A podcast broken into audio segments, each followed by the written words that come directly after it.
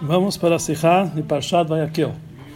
Segunda Sikha, no volume 11. Sobre o Pasuk, que está escrito na nossa Parashá, que trata da construção na prática do Mishkan. E o responsável por isso foi Betzalel e Oliav. Então, sobre o versículo que fala na, na eh, fabricação do Arona Kodesh, Está escrito Vayas Betzalel et Aaron Gomer. Betzalel, ele fez o Aaron HaKodesh, a arca. Rashi explica, Vayas Betzalel, porque está escrito que Betzalel fez. Afinal de contas, eles fizeram todos os trabalhos do Mishkan. Ele explica que já que ele se dedicou, ele entregou sua alma para o trabalho, mais do que os outros sábios, por isso ela é chamada em seu nome. Entendemos daqui que a intenção do Rashi com essa explicação é para explicar uma pergunta. Afinal de contas, Betzalel ele fez todo ele foi o engenheiro-chefe de toda a obra do Mishkan. Por que que justamente na fabricação do Aron a Torá especifica, especifica e fala Vayas Betzalel, que Betzalel fez.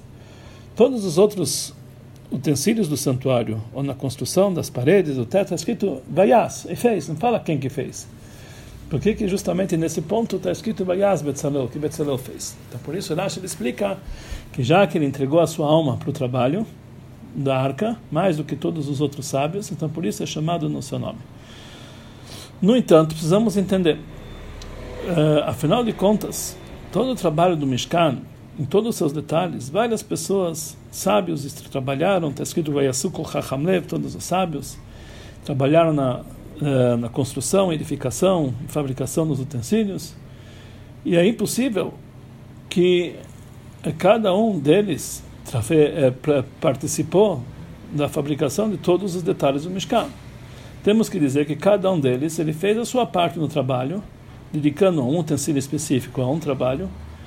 E mais, quer dizer, cada um tinha uma responsabilidade maior que o maior que o outro em, em um utensílio específico.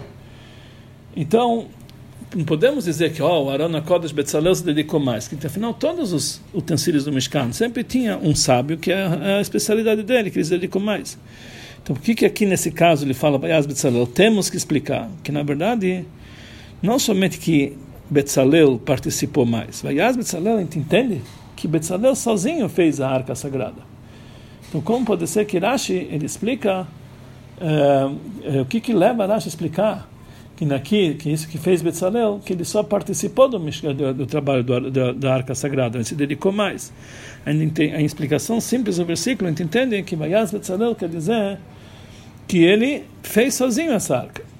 E mesmo que Betzalel também, ele trabalhou em todos os outros utensílios, que ele era, na final de contas, ele era o chefe de toda a equipe que trabalhava na construção do Mishkan. Então, com certeza, ele que indicava quando aquela coisa ser feita, etc., cada utensílio do Mishkan, não apenas na arca sagrada. Mas temos que dizer que a arca sagrada foi o único utensílio que ele fez sozinho. Ou somente a arca sagrada ele fez sem a ajuda de ninguém. A explicação para isso a gente entende por quê? Porque a gente sabe que a arca sagrada, o Arona Kodesh, é o principal utensílio do santuário. Que o santuário ele é feito, na verdade, para trazer a presença divina, a Shekhinah, que é o lugar da presença divina principal é na arca sagrada, na Arona Kodesh. Então temos que dizer que Betzalel se dedicou mais nessa, nesse, nesse utensílio particular por ser o mais importante. Então o que, que Rashi precisa dizer? Que ele apenas participou e não, conforme a explicação simples, que ele fabricou o Arona Kodesh. Também temos que entender que a linguagem no Passuk é Vayas Betzalel. Betzalel fez. Rashi ele explica que ele se dedicou a melachá, ao trabalho, e não a asiá, a, a a melachá quer dizer o trabalho. Por que, que ele usou a linguagem no pasuk? Al-asiá, no feitio, no feitio do Arana Kodesh, e não no trabalho. Então essas são as duas perguntas que o Rebbe faz sobre Rashi aqui. Por que Rashi fala apenas que ele participou com mais dedicação e não fabricou sozinho? Porque ele usa a linguagem melachá, trabalho, e não asiá.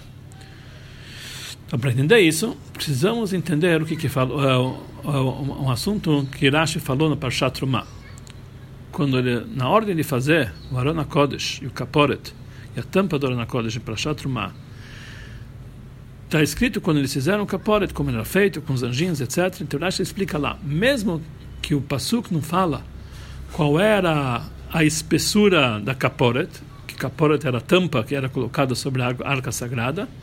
Explicaram nossos sábios que a espessura da arca dessa tampa era um tefach, um palmo. Então, a princípio, o Rashi ele não indica para nós, em todas as suas explicações, detalhes da obra que não consta no Passuco. O Rashi não vem aqui acrescentar uma explicação que não consta no Passuco. Se não consta no Passuco qual era a espessura da arca, da tampa da arca, porque ele precisou explicar isso em detalhes. Lógico que nós encontramos em outros psukim que Rashi acrescenta mais um detalhe, mas esses detalhes são apenas para explicar o feitio geral de como era essa roupa, esse, ou esse objeto, esse utensílio do templo. Mas não algo que não importa para nós tanto assim na fabricação de um certo utensílio. Então, na verdade, o que, Rashi precisa nos dizer? A espessura da tampa da arca. Então, porque na verdade ele vem explicar uma pergunta que temos no Pasuk. Em todas as obras do Mishkan, a ordem que Deus ordenou para Moshe Rabbeinu fazer em cada detalhe, ele sempre fala ve'asita, ve'asita menorá, ve'asita shulchan, diferente do Aron HaKodesh. Do Aron HaKodesh está escrito va'asu Aron HaTzeishitim, e fizeram uma arca de madeira. Não usa, não usa a linguagem singular, ve'asita, mas ve'asu, no plural. Então nós temos que entender que quando é escrito Veacita, que Deus está falando singular, não quer dizer que Moshe Rabbeinu fazia sozinho. Veacita, você vai fazer. Porque afinal claramente está escrito que quem fez as obras do Mishkan foi Kochach Hamle, foi todos os sábios, liderados por Betzalel e Oliav não está escrito em nenhum lugar que Moshe, a entende claramente do Rashi que Moshe Rabbeinu não fez nenhum trabalho no Mishkan. Está escrito que depois que todo o trabalho tinha sido terminado, então Moshe Rabbeinu não fez nada, então que deu para ele o, o, o, mérito de edificar, de montar o Mishkan. Na prática ele não fez nada, então quando a Torá fala cita e você fazer, você cita e você vai fazer, a intenção quer dizer que ele vai ordenar para os outros fazerem. Como fazer? Nós encontramos em outro lugar, fala aqui o Rebbe que a palavra cita está ligado não, não obrigatoriamente quando a pessoa faz com as próprias mãos, mas quando ele manda outras pessoas fazerem. Por exemplo, nós encontramos na, uh, nós encontramos sobre Caim, que está escrito sobre Caim, vai Boneir, que ele construiu uma cidade, vai Krashemair, ele nomeou a cidade que Shem Beno Hanoch, em nome do seu filho Hanoch. É certeza que Caim não construiu uma cidade sozinho. É, não foi o que foi toda uma pessoa sozinha não consegue construir uma cidade inteira. Mas se quer dizer isso, vai Bonair que ele construiu a cidade, ele preparou, ele que organizou, ele que falou com os empreiteiros, etc. Então é considerado como se ele tivesse construído. Assim também, quando Deus fala para Moshe Rabbeinu, vê a cita, quer dizer, não que você vai fazer esse utensílio, você vai ordenar e fazer o utensílio. Então, por que que justamente sobre a arca sagrada está escrito veasu e, e vão fazer no plural? Todos os utensílios foram feitos por vários. temos que explicar que essa é a novidade que tinha na arca sagrada. Todos os demais utensílios que tinha no Beit HaMikdash, todos os detalhes, se uma pessoa quisesse fazer sozinha, podia, não tem nenhuma proibição. Diferente o Arana Kodesh, que tinha que ser feito por várias pessoas. Por isso ele especifica veasu e vão fazer para dizer que o trabalho do Arona Kodesh não foi feito por uma pessoa só, mas apenas com o trabalho de várias pessoas. E por isso ele usa a linguagem Vassui. Por qual e qual o motivo para isso? Por que, que justamente o Arona Kodesh tem que ser feito com várias pessoas? Então, por isso Rashi ele vem nos explicar que o Arona Kodesh é, não pode ser feito por uma pessoa só. Por quê? Porque na verdade a tampa do Arona Kodesh, que era feita de dois amot e meio de comprimento e uma mãe meia de largura de ouro, tinha a espessura de um palmo, de um tefach. É impossível que um ser humano, e ainda em cima tinha todos os anjinhos, os anjinhos sobre essa arca, sobre essa tampa. E isso era, pesava um kikar de prata. É impossível que um ser humano sozinho consiga levantar essa tampa e fazia parte da edificação do Arona Kodesh, que deveria colocar a tampa sobre o Arona Kodesh. Então, uma pessoa sozinha não tinha força de fazer tudo isso aqui. Então, por isso, ele explicou que quem que fez o Arona Kodesh, por isso ele teve que especificar que a tampa do Arona tinha essa espessura de um palmo, para nos explicar que realmente uma pessoa sozinha não conseguia fazer na Arca Sagrada, por isso a Torá usou a linguagem no plural, vê a sui, vamos fazer. Então, Entendemos então que todos os outros utensílios podia ser feito uma pessoa só, mesmo os krashim, que eram aquelas eh, colunas que eram feitas de madeira maciça, que tinham 5 metros de altura, e elas eram de 10 amor de altura, e uma mão e meio de largura, uma mão de, de, de, de uma, uma mão e meio de comprimento e uma mão de largura, de espessura, a madeira maciça coberta de ouro também era muito pesado, mas não está escrito que a pessoa precisava para fazer, para fabricar, precisava levantar, podia fazer no chão. Colocar um pedaço de ouro, colocar madeira e tudo, dava para fazer uma pessoa sozinha. Diferente do, do parochet, do desculpe, do capora, da tampa do orão, que tem que ser colocado por cima. E até mesmo a menorá, que também tinha o mesmo peso de um kikar, pode ser que ele era feito no chão, era feito de uma forma tal que não, precisava dirigir aquilo sozinho. Mas sobre a Rona Kodesh, para colocar a capora, colocar o tampa sobre a Rona, fazia parte do trabalho. Então, por isso, uma pessoa só não podia fazer aquilo sozinha. Por isso, a linguagem do Passu é ver a sua e vão fazer. Então, conforme isso que falamos até agora, quando na nossa paraxá está escrito Vayas Betzalel Taron, que Aron, que Betzalel, ele fez a arca, é impossível dizer que Betzalel fez a arca sozinho. Então a explicação é não é que ele fez sozinho, mas que Betzalel sozinho fez a arca, que é impossível para um ser humano carregar aquela capora, daquela tampa do Arona Kodesh. E também está escrito claramente, Ve'asu, que o Arona Kodesh tem que ser feito por várias pessoas. Então, por isso, Rashi explica que quando está escrito Vayaz Betzalel, não quer dizer que ele fez sozinho a arca sagrada, mas ele se dedicou para a fabricação da arca sagrada mais do que outras pessoas, ou mais do que em outro utensílio, e por isso é chamado no nome dele. Então, mesmo que todos os sábios ajudaram a fazer o trabalho da arca sagrada, eles trabalharam com ele, como está escrito sobre cada um, que achar nessa olebó, que cada um se aproximou para o trabalho, para fazer o trabalho como tem que ser, mas Nesse caso, no Arona Kodesh, eles não fizeram igual. Nesse caso, Betzalel se dedicou mais do que os outros sábios, a mais. Por outro lado, temos que entender, já que a principal vantagem de Betzalel e, a e o ponto especial dele aqui foi na sua missão de eh, ensinar para todos como que tinha que agir, cada um que, ser, tinha que fazer. Ou seja, o trabalho dele não era fabricar com as próprias mãos. O trabalho dele é ensinar e, e, e direcionar cada pessoa, cada um dos sábios, para como fazer, como trabalhar. Então, com certeza, ele se dedicou não somente para a fabricação do Arona Kodesh, para todos os detalhes, todos os demais objetos. Ele era aquele que indicava como fazer cada coisa. Porque então especifica que justamente no Arona Kodesh ele se dedicou mais para o trabalho. Por isso, Rashi ele fala que a dedicação dele não foi apenas leasiá, para a fabricação do Arona Kodesh, mas para melachá. Melachá quer dizer no trabalho na, da manufatura do Arona Kodesh que na verdade essas duas, essas duas linguagens, Asiá e Melachá, são dois tipos de coisas diferentes. Asiá, parece que os dois estão falando fabricação, mas Asiá quer dizer não apenas a fabricação na prática, mas também tudo que está ligado com a fabricação. Um, toda a preparação para que seja completo, toda a elaboração, de que forma tem que fazer, e junto com a, com a fabricação, isso é chamado Asiá. Como está escrito, como Hashem criou no mundo em Maser Bereshit está escrito Vayas, que Deus fez, que quer dizer Vayas, ele colocou ele no lugar, na sua forma, na sua, na sua maneira certa, quer dizer, a Siyah inclui também toda a preparação e elaboração para que as coisas fiquem no lugar. Diferente da palavra Melachá, Melachá quer dizer o trabalho na prática. Então, quando nós estamos fazendo o Mishkan, quando está escrito Asiá, Asiá inclui todos os trabalhos, todos os detalhes de cada programação de cada coisa, todos os seus detalhes.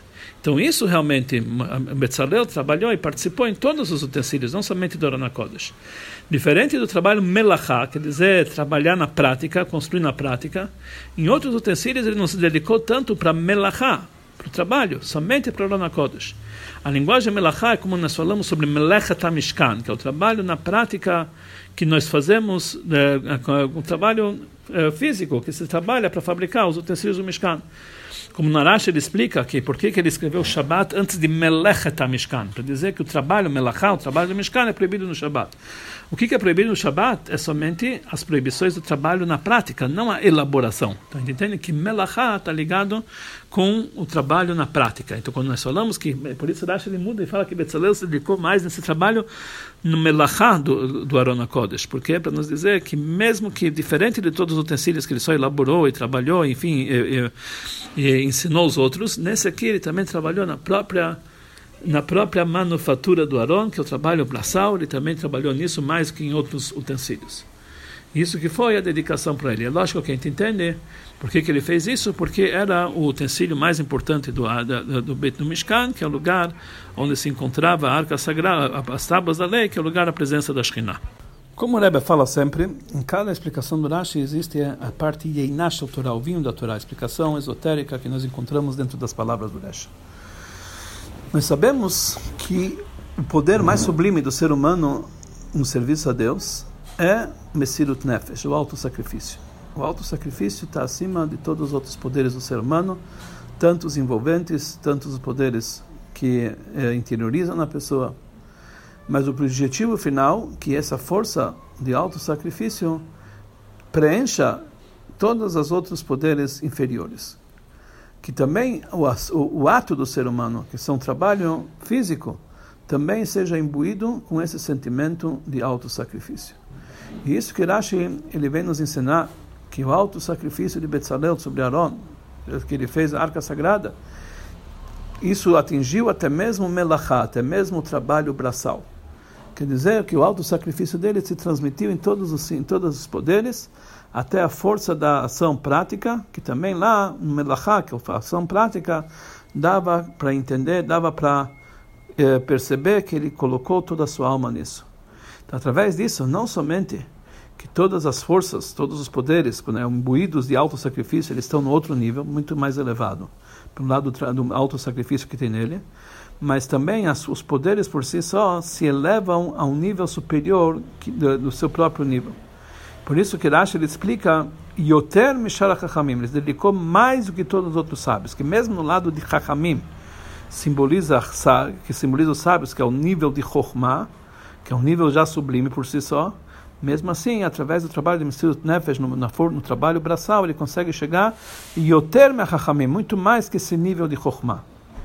E quando ele fala é, a linguagem, que isso que nós entendemos que nossos sábios falam sobre a linguagem, En Chacham que Balanesayon. Não existe um, um sábio, somente aquele que passa por um teste. Quer dizer, quando a pessoa passa por um teste, a sabedoria dele chega a um nível muito mais elevado.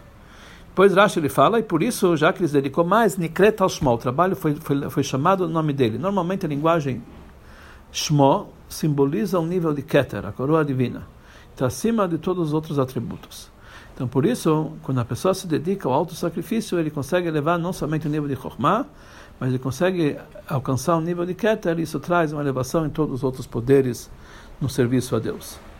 E essa força de auto-sacrifício de Betzalel, ele recebeu de herança do seu avô, que era Hur, que ele era filho de Miriam, que ele teve auto-sacrifício para livrar o povo do pecado do Retaegel e até de tal forma que chegaram a matar ele, na prática. Que o, o Reta Egel, o pecado do bezerro de ouro, é justamente o contrário do pecado do, do, da mitzvah de construir o Mishkan. Que a mitzvah de construir o Mishkan é Shachantim Betocham, trazer a presença divina dentro deles, dentro do povo de Israel, trazer a Shekhinah para baixo. E por isso Hashem mandou fazer o Mishkan de uma forma tal para que todos os povos reconhecessem que ele perdoou o pecado do Egel. Porque Egel pecado do Egel é justamente o contrário, é afastar a do povo de Israel. Então, Hur, que era o, vô, que era o filho de Miriam, vô de Betzalel, ele teve alto sacrifício para trazer a a presença divina aqui para baixo. Então, por isso, também o neto dele, Betzalel, ele teve esse alto sacrifício para o trabalho da Arca Sagrada, que é o principal artefato na onde se encontra a presença divina, Beshachanti Betocham. E por isso, esse assunto também está indicado o nome de Betzalel, nome do seu pai e nome do seu avô. Betzalel, nome do pai e do avô. Betzalel ben Uri ben Hur. Uri é da palavra, vem da palavra or, quer dizer luz, que é o nível de Zeer Anpin, a luz divina, o nível de Chokhmah, que é o início dos dez atributos divinos. Isso é Ur, quer dizer Zeer Anpin, que começa de Chokhmah. Hur vem da palavra Chor, quer dizer um buraco, que é chamado assim um nível de Malchut, o atributo de Malchut e que é o último nível de todos os outros níveis. Também lá chegou o trabalho de Mesilut Nefesh. E Betzalel, quer dizer, a, a, composição de duas palavras, Betzel, Kel, na sombra de Deus, está falando no nível que está acima de Chokhmah. Em tudo aquilo que nós falamos antes. Porque Kel é o nível de Chesed, é o, primeiro, início do Zerampin. É o dia que vai com todos os dias, é o dia de Chesed.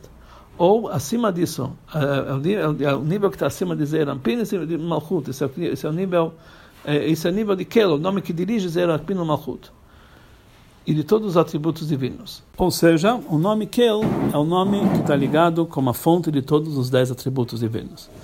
Quando nós falamos Betzel, Betzalel, Betzel Kel, é a sombra do nome de Kel, é um nível que envolve todos os níveis inferiores, Zerampin, Malchut, e isso é um nível que vem acima de todos os atributos, que esse é o nível do Keter.